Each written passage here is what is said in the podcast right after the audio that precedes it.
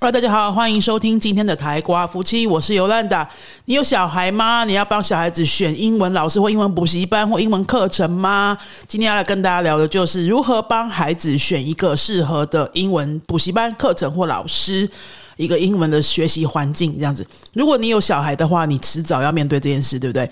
如果你小孩现在是一两岁，你可能已经在帮他构思说，我要去把孩子送到双美语、双语补习班啊，好，双语幼稚园还是什么的哈。那如果你的孩子现在四五岁，你可能已经在伤脑筋说，哎，他要进小学的英文要怎么安排这样子。那我今天会想要跟大家分享说，如果我有小孩的话，我会怎么帮我的孩子安排这个英文学习的路程？呃，首先呢，你要先考虑什么呢？你要先考虑。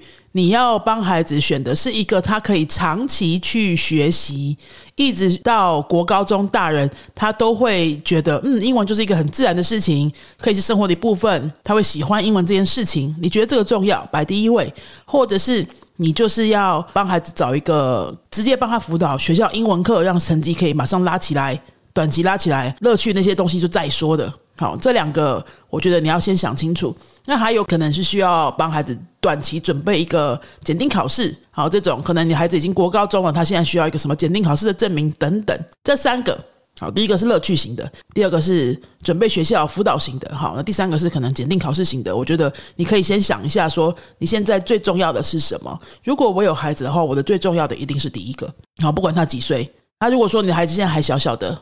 可能还在学龄前，或是小学一二年级之类的，我也建议你可以把这个我刚刚说的第一个英文成为一辈子的乐趣这件事情当做最重要的一件选择考量啊？为什么呢？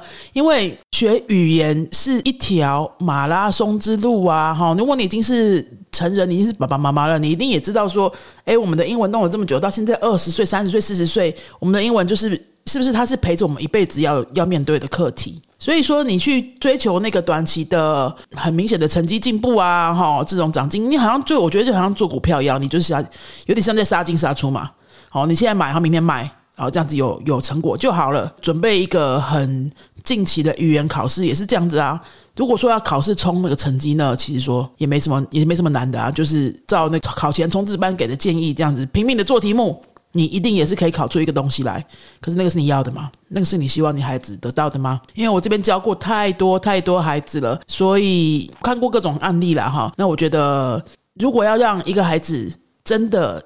就是说，这个语言可以帮他一辈子，这个语言可以成为他一辈子的工具跟好朋友的话，你一定要先让孩子不排斥这件事情，喜欢这件事情，根本不觉得这件事情是需要任何挣扎跟痛苦的，它就是很自然的一个部分，这样子才能够走得比较长久啊，对不对？好，如果你同意这一个说法的话，你同意这个理念的话，那么接下来呢，我就给这样子的建议。好，如果你现在同意这个理念，你要去帮孩子选补习班的、选老师，要怎么开始呢？你是要从大间的连锁补习班开始呢，或是说，诶，找个家教呢，或是怎么样？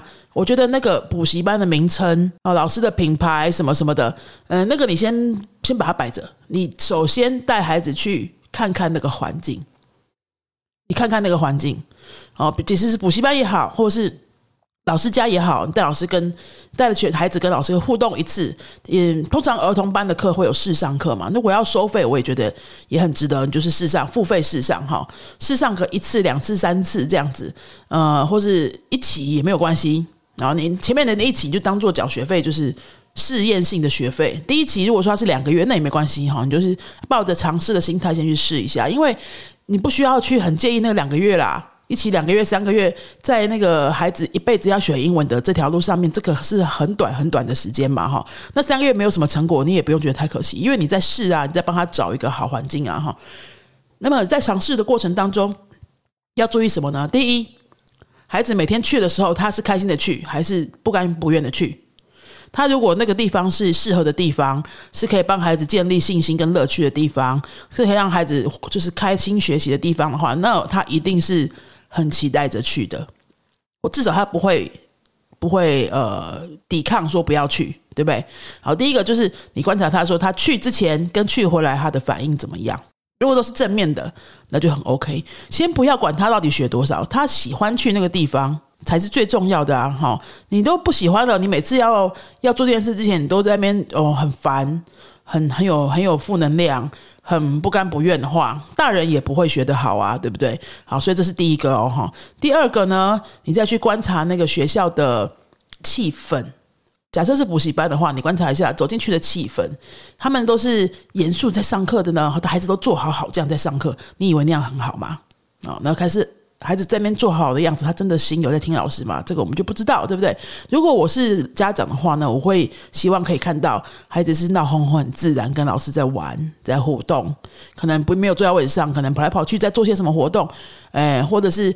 他可能是动静交错的，你可以在外面看一下下嘛，哈，呃，有时候静下来学点什么，有时候动起来要练习点什么，这样子，这种动静交错的，其实孩子才会专心程度会比较久。他一他那种七八岁的孩子能够在位置上坐在那边四十分钟很专心吗？我是不相信了，哈。我自己以前也是教儿美的，我我是觉得这个很难做到啦，很难做到。你看起来好像乖乖的，其实都没在学，好，所以我会第二个是看的是那个学校气氛，上课的气氛。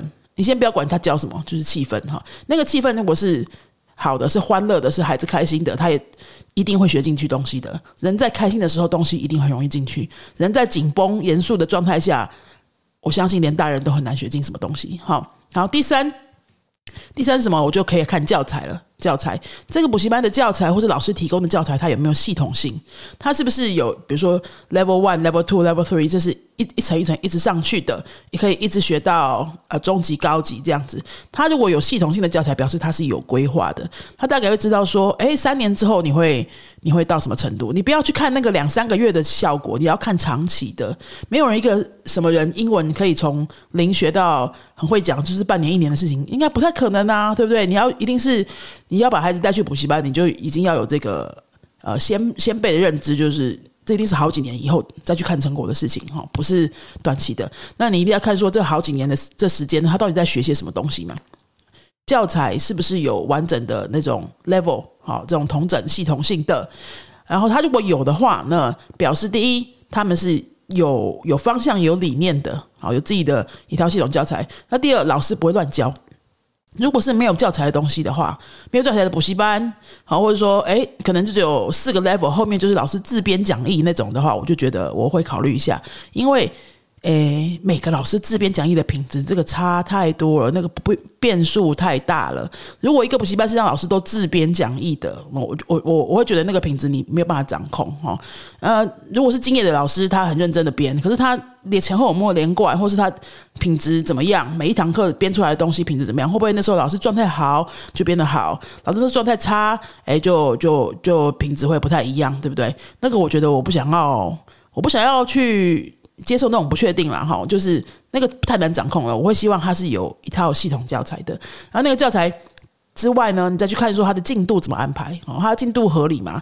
那个一本课本是多久大概会学完？好，或者是嗯三个月之内他会学多少课本的多少页之类的，大概翻一下。当然，我们如果说不是教学专业的，你很难就看到一个课本就判断说，哎，半年可以学完这一本吗？这样好，你可以去问，如果你有这样子的。sense 的话，你就可以问了，我就说，哎，为什么半年可以学完这样？大概会怎么安排啊？一堂课的量是多少？这样子，好，这样去问一下，说他他如果都能讲出一个道理，你或许无法透过语言教学的专业去判断他那个道理到底有没有道理。可是他可以讲出一个完整的道理的话，那他表示他们真的是有经验，好，真的也是经过深思熟虑去安排这样子的 program 跟那个进度，那我觉得就会比较可靠一点哈。所以第三个，我想要。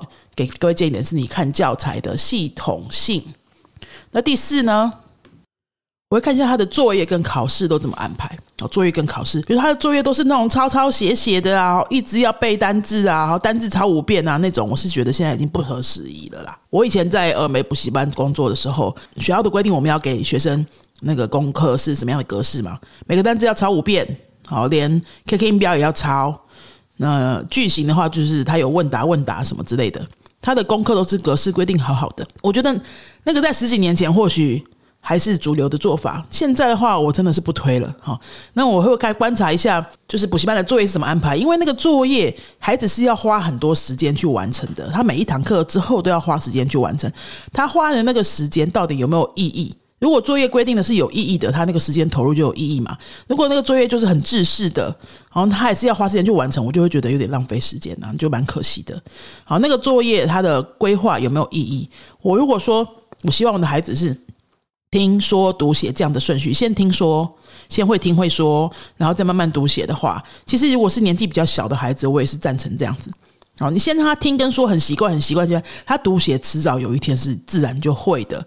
但是他不是一天到晚叫你抄抄写写抄抄写写，然后让你都不敢说哦，或不或每个字都会拼，然后你去去背那些单字很会拼，每个字都拼对，但是你讲不出来是也没什么用啊，对不对？孩子的学习方法，如果你希望他是自然一点。我可以很快跟外国有点互动的话，他当然是要听说放在前面。那么听跟说放在前面的话，他的作业是不是也在练习听跟说？像以云飞的课程来说的话，我们的作业在初级阶段的话，都是以录影片为主。学生交来的作业就是影片，透过 LINE 群，好直接传影片给我们。为什么我们这样要求作业？因为他要练的就是听跟说啊。那你作业都一直给他出读跟写的，在干嘛呢？你就没有一起到听跟说嘛？因为我们都已经被那个读写绑架很久，就是哎，作业就是要要写啊。因为我们都说写作业，没有人在说说作业，对不对？哎，作业写了没？但你没有人会说你作业说了没？好，对我们就是很觉得作业是应该用写的，所以好像作业就直接就是进入写作写字的模式。可是，在语言学习上面，我觉得已经不合时宜啦。如果你要练习的是听跟说的话，你的作业练习就应该要把时间花在听跟说嘛。事实上，学生他要能够说出来一段东西，要把它录起来的话，他可能自己也是要练习写过啊。可是他写的那个东西，是不是要写的漂亮？是不是要写的很工整？是不是要写的格那个格式还有拼字都很正确？就不是那么重要嘛？因为你拼不正确，可能也还是说出来的单字是完整的啊。哦，所以你的时间不会花在那些写的细节上面，而是要花在反复练习说的这件事情上面。我就觉得这个蛮重要的。如果他的作业形式是有意义的，好，考试形式是安排是合理的，那我就觉得这个是，呃，我会选补习班的第四个标准。考试形式怎么叫合理呢？就是他的考的东西都是记忆的，还是理解的，还是什么考？怎么样去判断学生的能力？以我之前在欧美补习班工作的那个考试来说，其实考卷也都是学校都已经早就出好一整个系统的，老师是不用出考卷的哈，那个很完整。所以说，老师为了让学生考过那个考试的话，他其实是可以帮学生准备的。但是，当帮学生准备那个纸笔考试的时候，其实很容易就歪掉了，因为你就是有点像是。考前模拟题那种训练嘛，好，你看到这个就加 s，你看到那个就加什么，你看到那个就要把什么放在哪里，这种东西的话，对于你整体学语言的能力培养帮助其实是有限制的，啊，因为你都在为了考试去解题。那么那个补习班其实还好的是说，它还有一部分的成绩是在口试。然后口试的话，你起码就是你要会讲一些东西，那口试才会有分嘛。但是我现在回想起来，我觉得也不是很对，因为他口试只占二十分，然后笔试占八十分。那为什么笔试占八十分呢？你是觉得我们在教学什么？比你会写比会说重要，因为你全部写对，就算口试零分，你还是有八十分。但是你都不会写，你只会说的话，你就最多也只能拿二十分，对不对？我现在回想起来，我觉得那个比例不是很合理，但至少他有口试。所以说，呃，作业的模式跟考试的模式可以去观察一下，说这个补习班他为什么这样安排作业，还有这为什么这样安排考试，你可以去问那个那边的呃帮你介绍课程的专员。好，这样子的，他他背后一定有一个有一个理念在嘛？每一个补习班他自己的理念，因为领导人不同哈，因为经营者不同会不太一样。但他说出来他那个理念是不是你认同的？是我是的话就比较适合一点。这是第四个是教材，好。没有，第四个是那个考试跟作业的模式。好，我们已经讲了四个喽。第一个是说，呃，教室的气氛嘛，好，考学校学生上课的气氛是不是有乐趣的，是不是欢乐的嘛？然后第二个是什么？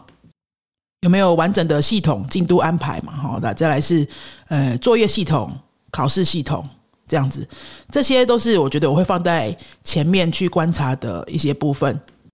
再来，如果你还想要再观察的细一点哈，再做判断的话，你就可以去看一下那个师资。师资，你看我师资其实放在有点后面哈，为什么？因为我们其实外面的人看不出来师资啦，很难很难去判断啦。那我觉得，呃，外部的家长你要去判断那个师资的时候，呃，你倒不如直接去看说，就是我们刚刚谈到的第一项，上课的那个气氛，学生跟老师互动的气氛。跟老师的表情、学生的表情，他那互动模式是怎么样子？那个是不是一个舒服的气氛？那个会比较容易判断出来。但是你要从老学老师的呃学历呀、好教学经验啊，那些都是很容易造假的啦。学那补习班就是把老师的经历讲的很厉害，这件事情太简单了，或是学历，其实你也不会去查那些外师的学历啊，对不对？那我自己以前真的就是很多年在那个连锁体系的峨眉补习班。教了很多年，所以我大概都知道那个是怎么样一回事哈。大部分的外师啊，因为他需要大量的外师，他去哪里找这么多外国人要来台湾教书啊？对不对？他的标准其实真的不高。哦，中师对中师的要求标准高很多，但是对外师的要求标准几乎是没有，很少很少。你可能就是不要是一个太奇怪的人，然后发音清楚，完全没有教学经验，然后你学东西也完全无关。你是母语者，你就可以来了，因为他他需要的量大，但是他能够提供的量很少嘛。但是台湾的中师，你到处找都有啊，哈，只要英文还不错的台湾人，然后你可以可以教的。然后台湾至少你每年都有这么多的学生从英文系毕业啊，或者从教育学系相关科这种科系毕业，所以他在要求中师的标准蛮高的。然后，但是要求外师是很低的。那可是大部分的家长在选英文补习班的时候都很注重外师嘛，对不对？就是一定要有外师啊！你你可以没有中师，但你一定要有外师。然后外师就是你，你根本就很难判断说这个外师到底什么来头。他们大部分的连锁补习班外师这么多，他也不会把外师的资料一一都放在网站上给你看。好，对不对？所以我会把这个放在比较后面，因为我们根本看不出来。那我们到底要还有可以有什么判断标准呢？就是你不管你用什么方法。用直接问柜台，或者是侧面得知啊，好，其他的家长啊那些的，了解一下这个学校的那个老师的流动性。我觉得你可能只能看这个了，流动性，流动性当然就是越低越好。每个老师是不是可以待比较久？那些老师是待一年半年，好，有的可能连几个月不到就走，或者说他可以待比较久，一年两年以上，或是有没有那种？有没有那种哎，待五六年都还在教的老师多不多？哈，如果但是越多会越好。为什么呢？因为一个补习班为什么它的呃老师的流动率会高会低？因为我现在在做管理嘛，我现在做自己的补习班经营，我就知道嘛。呃，老师能够待越久，表示第一，他的教学品质有受到肯定，补习班会愿意留他下来。第二呢，他自己也是把这个教学事业当做事业在做，而不是来。短期打工只是旅行这种性质，对不对？他这个两个心态完全不同，他对于教学的投入程度就已经完全不同了。如果说他是觉得他这辈子就是很想当老师，他是长期在往老师这个职业呃这个职场在发展的话，他会用心的增加自己的教学能力，哦，对语言的了解程度，这种专业能力他会自己很有要求自己，或他也很在乎学生给他的评语。等等，那如果说他只是来一两年啊，来体验人生，打个工，嗯，有赚到一点零用钱，让他有生活费，那么只是用母语的这个能力来赚点零用钱，他其实不会很在乎学生学的怎么样，哦，不会很在乎学生给他的评价怎么样，真的就是不太在乎。那这样子的人，每个补习班都有，很很敬业的外师有，很不敬业的外师一定也有。那这个程度呢？这个事实上，他们到底是什么情况？我们在报名之前真的是很难看出来的。我觉得可能就是从流动率，这个是比较客观的数据，你可以想办法要到的话，好，流动率越低，这个品质的稳定性可能就会越高。流动率当然柜台人员不会老实跟你讲啦，哦，如果他每面老师三个月就。都一直在拜拜，一直在换换新老师的话，他当然不会跟你讲。你可能就是要想一些管道去去指导这样子，或者说你等到进去试上第一期之后再慢慢问啊，哈也可以这样。不过回归最重点，那些其他的第二三四五点哈，都是有很好，那没有可能也就是你看着办这样。但是第一点，我觉得真的就是最重要的，就是学生他去的时候是不是开心的，然后孩子去的时候是不是开心的，回来的时候是不是开心的，开心。真的就是一切的根源。这个英文这些东西，他要跟着孩子一辈子的，你是逼不来的。你可以逼半年，你可以逼他十年嘛？好，如果你逼半年，是不会有什么成果的嘛？对不对？语言半年没不会有什么累积啊？哈，它是一定是长期的。你没办法以十年八年都一直是逼他去哦，用家长的权威干嘛的哈？一直用用。恐吓的啊，用威胁的啊，哈，什么用权威这样子去教他去去学。他，你先把他弄到喜欢，他喜欢去，他觉得这件事情很自然，好，他就是生活一部分，呃，没有什么挣扎，没有什么抗拒。就像每天他都想要玩一下下，他都会想要打一下电动，或者每天都会想要运动一下。那每天也会想要碰一下英文，或者是他看的东西，平常看的电视啊什么，自然就会有一些英文之类的。他对这件事情是整个是呃正面的能量，我会比其他那些拉里拉扎的条件都重要。哈，你不要再去一直很在乎说，哎，已经半年了，为什么还讲这样？哈，一年了，为什么还讲这样？当然，你他可能就是就真的都没进步，都还是连个呃 one two three 都讲不出来的话，那当然就会有问题。但是每个孩子的学习的那个节奏跟进度是一定不一样的嘛，哈，不要去跟别的孩子比较，好，不要太过执着于成绩。首先让他喜欢，让他喜欢，然后他喜欢，其实他只要喜欢的话，他一定。孩子的本性是会想要再去学更多的，没有人逼他的情况下，他如果说他平常的生活都正常，哦，平常家庭的互动都正常，在一个正常值范围之内，他如果他喜欢一个东西，他一定会自己想办法花更多时间在上面的，不需要人家逼都会，就像他每个孩子都爱打电动一样，对吧？那我自己小时候真的就是很幸运的，第一个碰到的补习班老师，他让我很喜欢英文。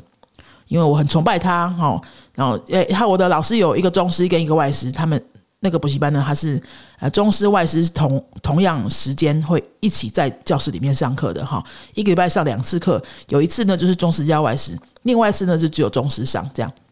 好，那呃那个中师我非常喜欢，到现在还记得名字，他叫 Debbie，英文名字叫 Debbie。那我我很喜欢他，为什么呢？因为我看到他。跟那个外师在教室里面的互动，他讲的英文好好听哦。我那时候才八岁九岁啊，我就觉得那个大姐姐讲的英文好好听哦。然后她嗯又很个性很开朗，很活泼，嗯长得漂不漂亮我是不太记得的啦。然后我就觉得她很开朗活泼，然后对我们都很开心，看到我们都是很开心的样子，会带着我们玩啊，好做一些有趣的活动啊。啊，即使是一些竞赛的什么的，从来都不会觉得说，哎，输了很丢脸，该骂这种的不会。然后我每次去上课之前，我都很期待今天又要带着我们做什么。那如果说我已经有这样子的感觉，对英文有这样子的感觉，我自然而然就会觉得，我看到外国人就想要知道他为什么在台湾啊，会想要跟他聊两句啊，对不对？其实小时候小孩子也有这样的好奇心的啊。好，或者是说，哎，我都喜欢去英文补习班了，我都喜欢讲英文了，那我可能在上网的时候也会自己想要找些英文东西来看啊，对不对？你现在好奇喜欢其他事情都很好解决。好，所以，呃，我觉得品牌哈，连锁连锁补习班品牌大不大，或者说这个老师有没有名，什么那些东西，当然都是有，都是加分哈。但是不是放在第一个要观察条件？第一个观察条件就是孩子喜欢吗？带他去试一下，试一下之后看他喜欢吗？哈，喜欢就让他学一阵子看看，然后我们再慢慢观察。通常只要能喜欢。他能够接受这件事情，后面都很好解决了。好，今天就是跟大家分享这个关于选择英文补习班经验谈。好，那因为我二十多岁的时候在俄美补习班是待了六年，连锁的，好待了六年。最近这七年经营自己的云飞嘛，那中间泽源这几年呢，其实总共加起来已经投入语言教学快二十年的时间。所以说，对于补习班的零零总总的背后的真实面，我大家都知道。差不多都知道了哈，是什么样的一个情况？那今天就整理这些经验跟大家分享。虽然我没有小孩，我或许没有办法百分之百的去认同、去那个同理，呃，家长们对于孩子学英文的焦虑到底有多少？那个我真的怎么讲的感受，一定都不会是百分之百真实的啦哈。但是我就是以一个语言工作者的专业角度，告诉各位，跟各位分享说，如果我有孩子的话，我会怎么样帮孩子选？我我一我觉得我如果是有孩子的话，在成绩方面我一定是可以看很开的，因为我小时候的英文成绩也不是一直都很好的，也是上上下下的。但是家长从来没有在英文成绩上面说过我半个字，这也是为什么我可以一直喜欢语言到现在四十多岁，我还是这么喜欢学任何语言的原因之一。好，好让孩子喜欢这个语言，一定要放在第一个条件。那我们今天就讲到这边喽。如果觉得这一集内容对你有帮助的话，请你。帮忙把这个内容的分享，把这一集分享给你的身边的好朋友，然后身边也在帮孩子的英文学习很伤脑筋的一些爸爸妈妈们、好家长们，或者是你自己要帮自己选一些学外语，不管是第一外语、第二外语的呃学习环境的时候，你也可以拿这个来当参考。我觉得不是只有适合孩子，对大人也是差不多的。好吗？那多帮忙多分享，然后可以到那个 Apple Podcast 帮我们留个五星评论，让这些节目呢可以被更多人听到，可以帮助更多人。那今天就到这边喽，Muchas gracias，hasta luego。